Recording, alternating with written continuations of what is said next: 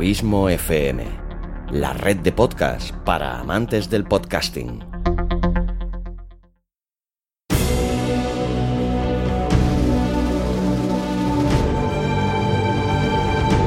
Una producción de Abismo FM y Producciones Carballés, creada para todos aquellos que quieren disfrutar de su tiempo libre escuchando grandes historias.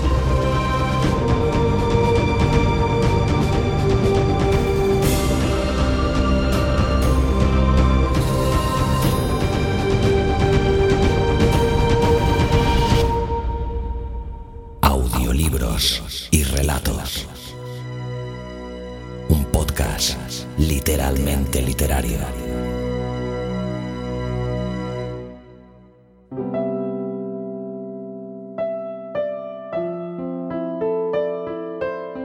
Hola, bienvenida, bienvenido un día más a Audiolibros y Relatos. Gracias por estar ahí. Mi nombre es Xavi Villanueva y en este nuevo capítulo, el número 48 y último de esta segunda temporada, te traigo el último episodio de esta segunda tanda de tres capítulos de Groucho y Chico Abogados. Pues sí, has oído bien este es el último capítulo de esta temporada, la segunda en el total del podcast, la primera desde que su nombre es Audiolibros y Relatos. Una temporada ciertamente muy dura, que dio inicio en junio del año pasado, en 2019, con un fantástico relato de Stephen King y con una periodicidad quincenal, y que en su segundo capítulo trajo a esta casa a una gran voz que sale de una gran persona, el gran Luis Carballés. Juntos, y debido al incremento cada vez mayor de la repercusión de este podcast y el crecimiento continuo de su audiencia, decidimos en diciembre aumentar la periodicidad y ofreceros un capítulo semanal. Esto siguió afianzando el crecimiento en todos los sentidos del podcast hasta sus números actuales, rozando las 300.000 descargas totales y que ya supera la media de 4.000 descargas por capítulo números realmente muy modestos en comparación con otros podcasts, pero que a nosotros nos llenan de muchísimo orgullo y creo que son bastante dignos.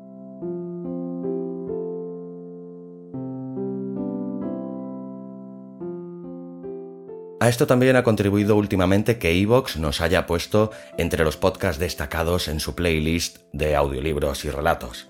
Muchas gracias a los amigos de Evox por dicha mención y bienvenidos a todos los nuevos oyentes que lleguéis desde esta plataforma que tanto ha hecho y hace por el podcasting. También quiero hacer notar la importancia vital en este crecimiento de Spotify, una plataforma que está haciendo llegar el podcasting a tanta gente que solo cabe agradecérselo. Gracias también a los oyentes de México que habéis colocado este podcast en el número 15 de los podcasts de ficción en el ranking de Spotify y en el ranking de todos los podcasts producidos en territorio español, audiolibros y relatos está ya en el top 100 con un honroso puesto 95. Muchas gracias a todos y cada uno de vosotros, tanto tú que nos escuchas todas las semanas, como tú que solo escuchas algunos capítulos aleatorios, como tú que nos escuchas hoy por primera vez. Todos sois igual de importantes. Muchas gracias, de corazón. Y como he dicho antes, ha sido una temporada dura porque producir cada capítulo con el mimo con el que tanto Luis como yo lo hacemos representa muchas y muchas horas de trabajo. Sobre todo los seis capítulos de audioteatro que te hemos ofrecido con estos divertidísimos episodios de Groucho y Chico Abogados que sabemos por vuestro feedback que tanto os han gustado. Es por todo ello que nos vamos a tomar unas semanitas de merecido descanso para recargar pilas y volver en septiembre con nuevos relatos, nuevos autores y muchas más sorpresas. Puedes aprovechar este pequeño parón estival para escuchar aquellos capítulos que todavía no has escuchado o para rememorar aquel o aquellos relatos que te encantaron, te emocionaron o te hicieron estremecer. Te deseo, tanto en mi nombre como en el de Luis Carballés, que disfrutes a tope este mes de agosto, que seas todo lo feliz que puedas, que escuches muchos audiolibros y relatos, y leas mucho y que te espero aquí el mes de septiembre con nuevos relatos e historias que te harán vibrar. Como siempre, larga vida al podcasting a la audioliteratura y al radioteatro. Un fuerte abrazo y feliz verano.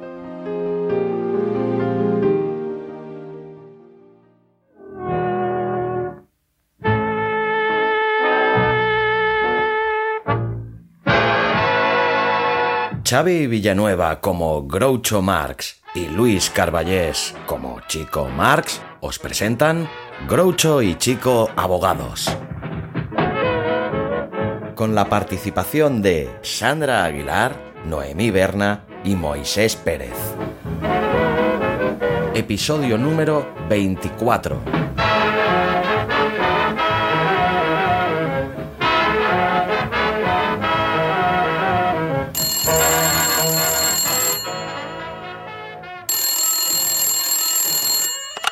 Despacho de los abogados Flywheel, Saiter y Flywheel. Ah, es usted Mr. Flywheel. No, no se ha dejado las zapatillas en la oficina. Su pasante, Mr. Ravelli, también las estaba buscando. Sí, ha habido una llamada. Su nueva clienta, la riquísima Mrs. Vandergraff, viene a verle ahora. Dice que es muy importante. Sí, sí, le diré que espere. Adiós. ¿Dónde está el jefe? ¿Dónde está Mr. Flywheel? Pero, Mr. Rapelli, ¿qué pasa? Que ese Flywheel no es honrado. Estafó a un cliente 40 dólares y no me ha dado la mitad. Mr. Flywheel está muy enfadado con usted por haber faltado al trabajo un día entero. ¿Dónde estuvo ayer? Yo estuve en Europa. ¿Que fue a Europa y volvió en un día? Exactamente. Y aquello no me gustó. Pero, Mr. Rapelli, ¿no se da cuenta que Europa está a 3.000 millas? Sí, está demasiado lejos. No creo que vuelva más. Pero me hizo ilusión ver a mi abuelo, a mi tío Pascuale y... Pero eso es ridículo. No ha podido ir a Europa. Oiga, ¿qué dice usted? Estoy segurísimo de que vi a mi tío Pascuale ayer. Aunque puede que fuera él quien viniera a este país. Eso me parecía a mí. ¿Sabe que se tarda cinco días en cruzar el océano, incluso en el vapor más rápido? No me diga. ¿Sabe lo que es un vapor, verdad? Claro, es lo que te sale por la boca cuando hace frío. Mire.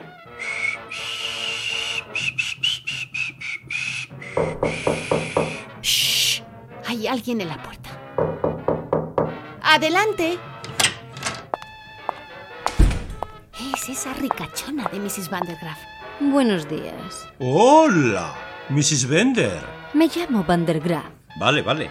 De todos modos ya sabe que me estaba refiriendo a usted. La estaba mirando y... Pero... Oiga. Bueno, dígame, pequeña, ¿cómo van las cosas? ¿Trabaja mucho? ¿Trabajar? Desde luego que no. Yo no necesito trabajar. Oiga, yo tengo un hermano que tampoco tiene que trabajar. ¿Es rico? No, el pobre tampoco encuentra trabajo. Ha estado 20 años buscando trabajo. Buscó, rebuscó y siguió buscando y al final, cuando encontró uno, no le apeteció cogerlo. ¿Que no? No, a él no le gusta esa clase de trabajo en el que uno tiene que estar todo el día sentado. A él lo que le gusta es estar todo el día tumbado. Yo soy diferente. También me gusta estar tumbado. Eso es ser un vago. ¿Vago? Ah, sí. Eso hace mi hermano. Vaga de cama en cama todo el día. ¿Entiende? Oiga, tal vez usted pueda darle trabajo en su casa. ¿Qué sabe hacer su hermano? No sabe hacer nada. Por eso le echaron de su último empleo pero creo que cuida bien las plantas. ¿Y qué clase de plantas cuida? Las plantas de los pies. Vaya broma. ¿Eh, Mrs. Grafter? Yo he venido a ver a Mr. Flagwell. ¿Y usted? Yo bien. ¿Y usted? Pero es que yo... ¿Dónde está Mr. Flagwell?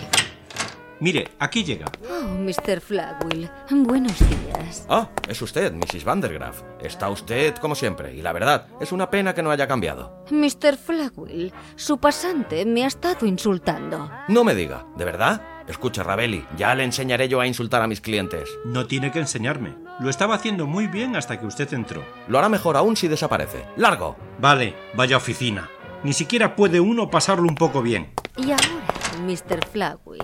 Ravelli ya se ha ido. Ahora puede llamarme Snooky. Mr. Flagwell.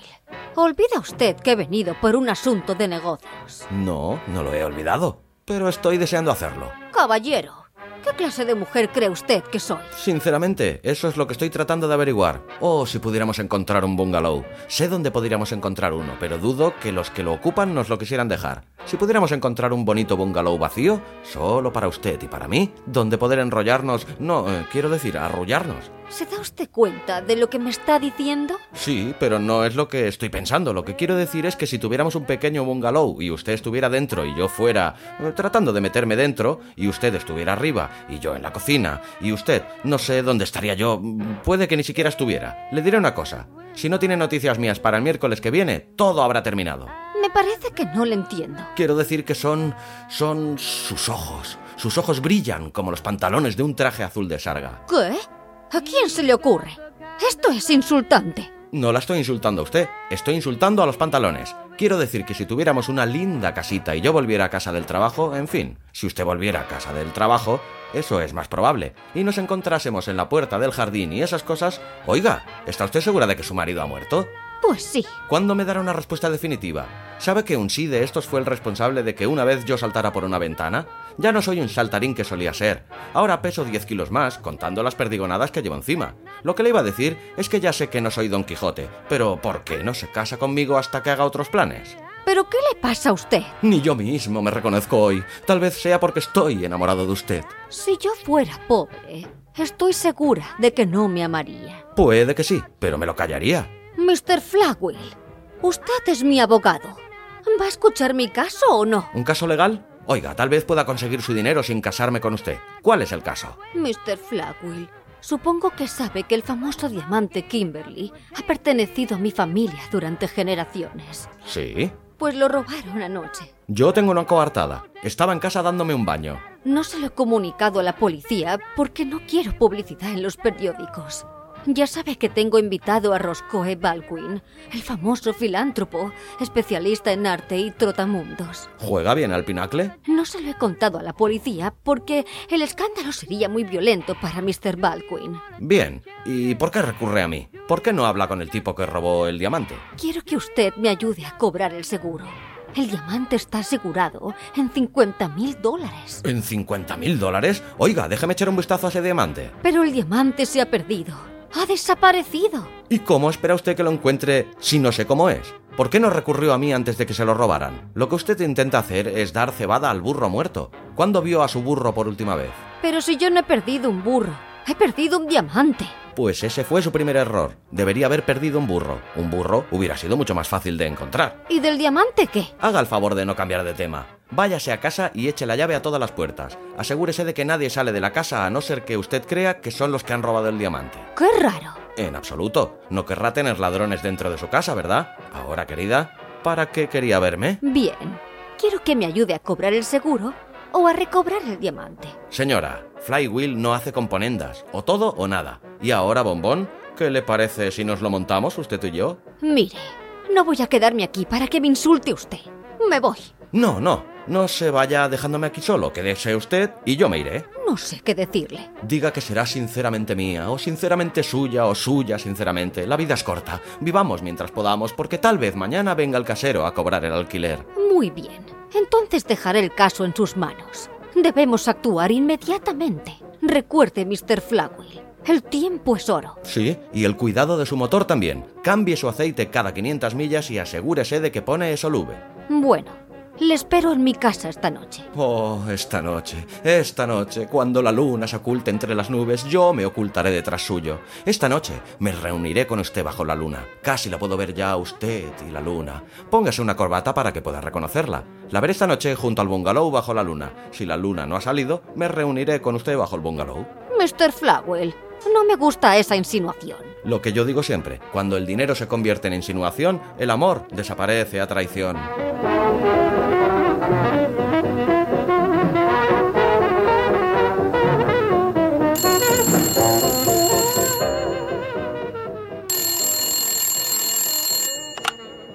Residencia de Mrs. Vandergraff? No habla la sirvienta. Lo siento, pero Mrs. Vandergraff no desea informar a la prensa. No, no han encontrado el diamante, Kimberly. Sí, es cierto. Arrestaron al chofer de Mrs. Vandergraff esta mañana, pero solo es sospechoso. Le aseguro que Alfred es un buen chico. Estoy segura de que no ha sido él. Si quiere más información, tendrá que hablar con los abogados de Mrs. Vandergraff, Mr. Flywheel o su ayudante, Mr. Ravelli. Sí, están aquí desde esta mañana. Adiós. Mr. Ravelli, acaban de llamar del periódico. Bien, dígales que les compro uno.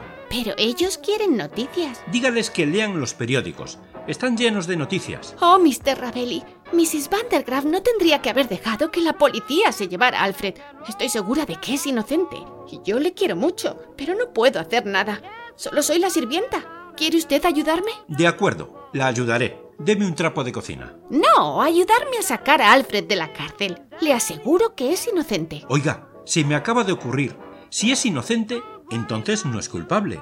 Pero si no es culpable, ¿por qué cogió el diamante? Pero si él no cogió el diamante. Entonces está loco. Es un diamante maravilloso. Ah, tienen que sacarle de la cárcel. Sí, la cárcel es un lugar espantoso. Ayer me encontré con un amigo que había estado dos años en la cárcel. Tenía un aspecto fatal. Estaba tan cambiado que su madre no lo hubiera reconocido. ¿Y cómo lo reconoció usted? Porque yo no soy su madre. Aquí llega Mr. Flywheel. Tal vez él pueda ayudarme. Oh, Ravelli, Mrs. Vandergraff está en la biblioteca jugando al bridge y le falta otra mano para terminar. Creo que lo que le hace falta es otra cara. Vamos, Ravelli. Por cierto, ¿sabe una cosa? En lugar de dinero, juegan con alubias. Alubias con col y patatas fritas. Ravelli, ¿por qué no se pone de Diana en una caseta de tiro? Ah, Mr. Flywheel, usted sabe que Alfred, el chofer de Mrs. Vandergraff, no robó el diamante. No, no lo sabía. Pues lo han detenido y le han puesto una fianza de dos mil dólares. Y lo tienen en una pequeña celda asquerosa. No se preocupe, tengo influencias en esta ciudad. Haremos que lo metan en una celda más grande. Eh, Mr. Ravelli, ¿me podría prestar dos mil dólares? ¡Adiós! Tengo que encontrar ayuda en algún sitio. Tengo que conseguir dos mil dólares. Jefe, es una chica muy simpática. Tenemos que sacar a ese chico de la cárcel. ¿Dónde podemos conseguir los dos mil de la fianza? Ese es el problema. ¿De dónde vamos a sacar los dos mil dólares? Tengo una idea. Cada uno de ustedes pone mil y yo pongo el sobre. Ah, no.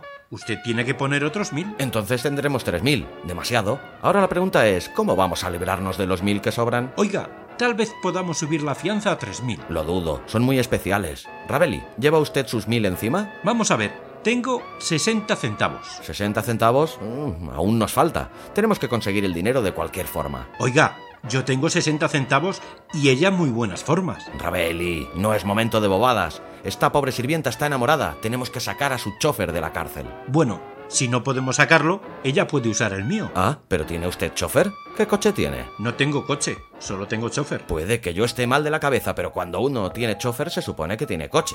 Tenía uno, pero me costaba demasiado mantener el coche y el chofer, así que vendí el coche. Eso demuestra lo ignorante que soy. Yo hubiera mantenido el coche y vendido el chofer. A mí eso no me sirve.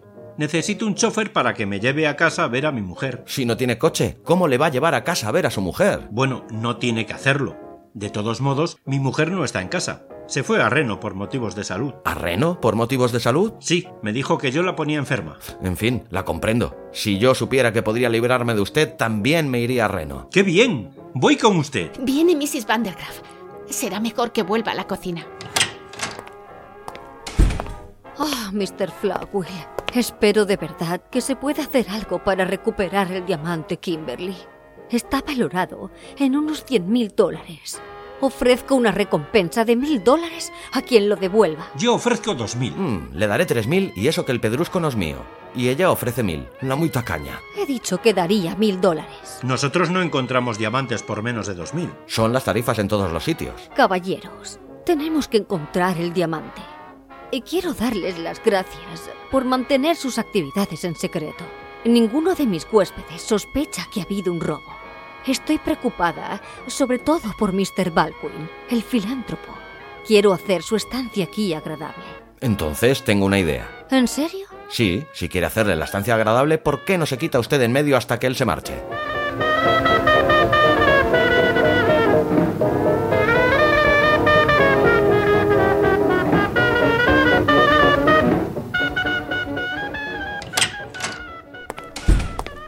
Buenos días, Mrs. Vandergraff. Buenos días, Mr. Baldwin.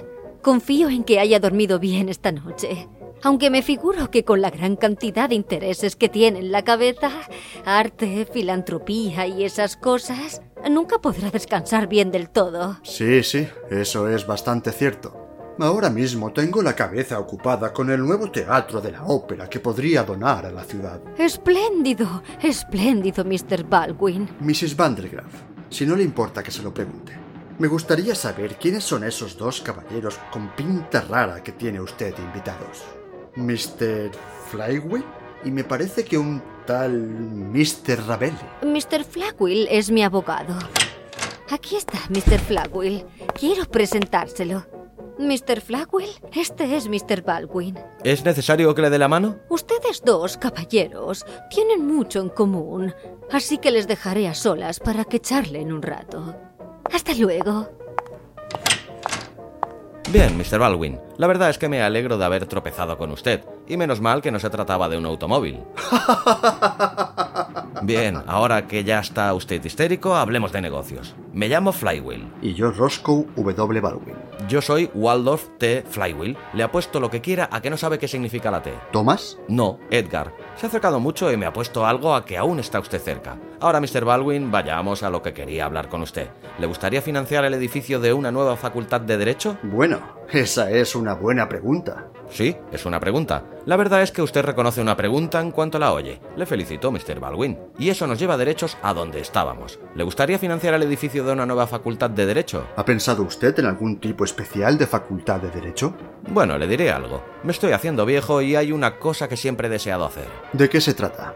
Jubilarme. ¿Le interesa una propuesta de este tipo? Siempre he pensado que mi jubilación sería una de las mayores contribuciones a la profesión que el mundo haya conocido nunca. Esta es su gran oportunidad, Mr. Baldwin. Cuando pienso en lo que ha hecho usted por este país y... a propósito, ¿qué ha hecho usted por este país? Bueno, he intentado hacer lo que he podido, especialmente en el mundo del arte. Bien, no sé cómo hemos venido a parar a esto, pero ¿qué opina usted del arte? Me alegro de que me lo pregunte. Mm, Retiro la pregunta. Dígame, Mr. Baldwin, ¿dónde piensa situar su nuevo teatro de la ópera? Pensaba situarlo en algún lugar próximo a Central Park. ¿Y por qué no ponerlo en el mismo Central Park? ¿Se podría hacer eso? Claro que sí. Hágalo por la noche, cuando nadie le vea. ¿Por qué no lo pone en el estanque y lo cubre? Naturalmente eso podría ser un problema para el suministro de agua, pero después de todo debemos recordar que el arte es el arte. Aunque por otra parte, el agua es el agua, ¿no es cierto? Y el este el este, y el oeste el oeste. Y si se ponen arándanos a cocer como si fueran salsa de manzana, siguen sabiendo mucho más a ciruela de lo que sabe el ruibarbo. Y ahora, dígame lo que sabe. Bien, estoy encantado de darle mi opinión. Eso está bien, alguna vez ya se la pediré. Recuérdemelo, ¿lo hará? Le diré lo que podemos hacer. ¿Puede venir a mi oficina mañana a las 10 de la mañana? Si no estoy allí, pregunte por Mr. Ravelli, mi ayudante, y si le dirige la palabra, le despediré. Entonces, quedaremos el martes a las 3. No, mejor el viernes. Me voy a Europa el jueves. Perdón, me llamo Flywheel. Siempre he deseado conocerle, Mr. Baldwin. Dígame, Mr. Baldwin, ¿qué piensa usted de la bolsa? Bueno, ya sabe usted que el año pasado fue, después de todo, año de elecciones presidenciales. ¿No fue horroroso? Todo el mundo se quejaba. ¿Recuerda el año en que tuvimos una plaga de buitres? También yo les voté. ¿Y qué logré? Muchas promesas antes de las elecciones y muchos impuestos después. ¿Qué piensa del problema del tráfico? ¿Qué piensa del problema del matrimonio? ¿Qué piensa por la noche antes de irse a la cama? ¿Eh, mala bestia? Bien, le diré que... Eh, prefiero no oír nada más sobre el tema. Recuerde que puede haber viajantes de comercio por aquí. Bien, Flywheel. En resumidas cuentas, se trata de una cuestión de dinero. Ya sabe que el níquel no es lo que era hace 10 años. Yo iré aún más lejos. Me bajaré en Filadelfia. Tampoco es lo que era hace 15 años. ¿Sabe lo que necesita hoy este país? ¿Qué? Un níquel a 7 centavos. En este país llevamos usando el níquel a 5 centavos desde 1492. Supondría un ahorro equivalente a 100 años de luz diurna. ¿Por qué no le damos una oportunidad al níquel a 7 centavos? Si funciona, el año que viene podríamos tener un níquel a 8 centavos. Piense lo que eso significaría. Podría ir al kiosco, comprar un periódico de 3 centavos y le devolverían el níquel otra vez. Un níquel bien administrado le duraría una familia toda la vida. Mr. Flywheel, me parece una idea maravillosa. Ah, sí. ¿Sí? Entonces no debe ser muy buena. Olvídelo. ¿Dónde está mi ayudante? ¿Dónde está Ravelli? ¿Para qué lo quiere? Tal vez a él no le importe escucharle a usted. ¿Me llamaba, jefe? Eh, sí, Ravelli. ¿Qué desea aquí hablar con este charlatán? A mí no me deja decir ni pío.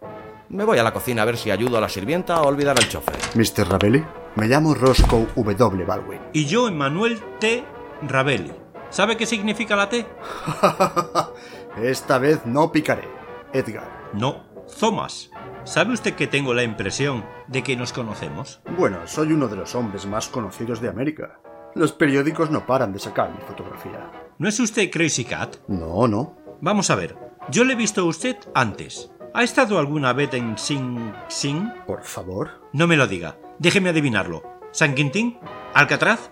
No, se equivoca completamente. He pasado la mayor parte de mi vida en Europa. ¿Europa? Ya lo tengo. Checoslovaquia. No, no, no. Ah, ya lo sé. Me ha venido como un relámpago. Usted es Peter Palucki, el mafioso. Yo no soy Peter Palucki. Sí, Peter Palucki. Espere, ¿la mancha de nacimiento? Peter Palucki tenía una mancha de nacimiento en el brazo. Por favor, ¿qué intenta hacerme? Quíteme las manos de encima. Deje de estirarme la manga. ¡Ajá! Aquí está la mancha de nacimiento. ¿Lo ve? Tenía razón. Vale, vale, lo confieso. Yo era Peter Palucki. Pero, por favor, no se lo diga a nadie. Si se calla, no se arrepentirá. Le daré... ¿Qué le parece? No sé. ¿500 dólares? Tacaño, 500 dólares. Mire, es todo el efectivo que llevo. De acuerdo, le aceptaré un pagaré. Lo siento, pero esta es mi última oferta. No me sacará más. ¿Eso es todo lo que ofrece? Muy bien, lo pregonaré a los cuatro vientos. Es Peter, el estafador. Peter, el mafioso. ¡Cállese! Por favor, por favor, espere un momento. Tengo un cheque de mil dólares. Aquí está. Tenga. Así le parece mejor. ¿Tiene fondos? Claro que hay fondos. ¿Quién me iba a dar a mí un cheque sin fondos? Yo mismo. Muy bien, si no acepta este cheque, usted se lo pierde. De acuerdo. Es Peter, el mañoso. Peter, el estafador. Shh, por favor, Hombre, ahora sé quién cogió el diamante Kimberly. por favor, por favor. No diga nada y le daré los cinco mil. Ah, sí, Mrs. Vandergraff es mi amiga. ¿Cree que la iba a traicionar por cinco mil dólares? Tendrá que subir a seis mil. De acuerdo. Aquí tiene todo el dinero que llevo encima. Iré al banco a buscar el resto. Pero recuerde que me prometió no decir ni palabra de esto a Mrs. Vandergraff. Ok, cuatrero, se lo prometo. Parece que vienen Mrs. Vandergraff y Mr. Flywheel. Mr. Flywheel. Oh, vamos, solo un beso. Pero Mr. Flywheel. No lo quiero para mí, es para un viejecito ciego. ¿Un ciego? Pues claro, si pudiera verle la cara no le aceptaría el beso. Vamos, Rosa de Abril, quítese las espinas. ¡Eh! Yo me sé una canción sobre una espina. Eres como una espinita. Buena broma, ¿eh? Eh, déjelo, Ravelli. ¿Ha sabido algo del diamante Kimberly? Ah, sí, jefe. Ahora iba a decírselo. Lo que se va a reír usted. ¿Sabe quién robó el diamante? Por favor, Mr. Ravelli, recuerde su promesa. Déjemelo a mí, Peter. Déjemelo a mí. Diga, hombre, diga. ¿Quién robó el diamante? Este tipo, Peter el mafioso. ¿Peter el mañoso? Eso es. ¿Verdad, mañoso? Usted, usted, rata traidora, me prometió que no se lo diría a Mrs. Vandergraff. Y no se lo he dicho a Mrs. Vandergraff. Se lo he dicho a Mr. Flywheel, mi jefe.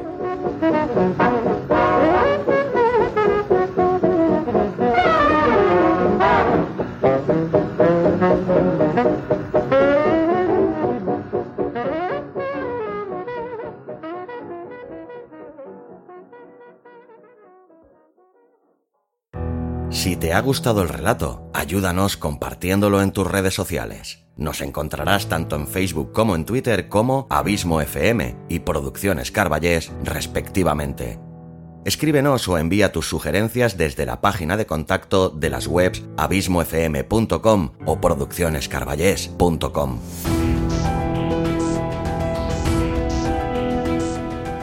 Y si te ha gustado el podcast, te recomiendo que te suscribas a él sea cual sea la plataforma desde la que nos escuchas. Síguenos también en Spotify.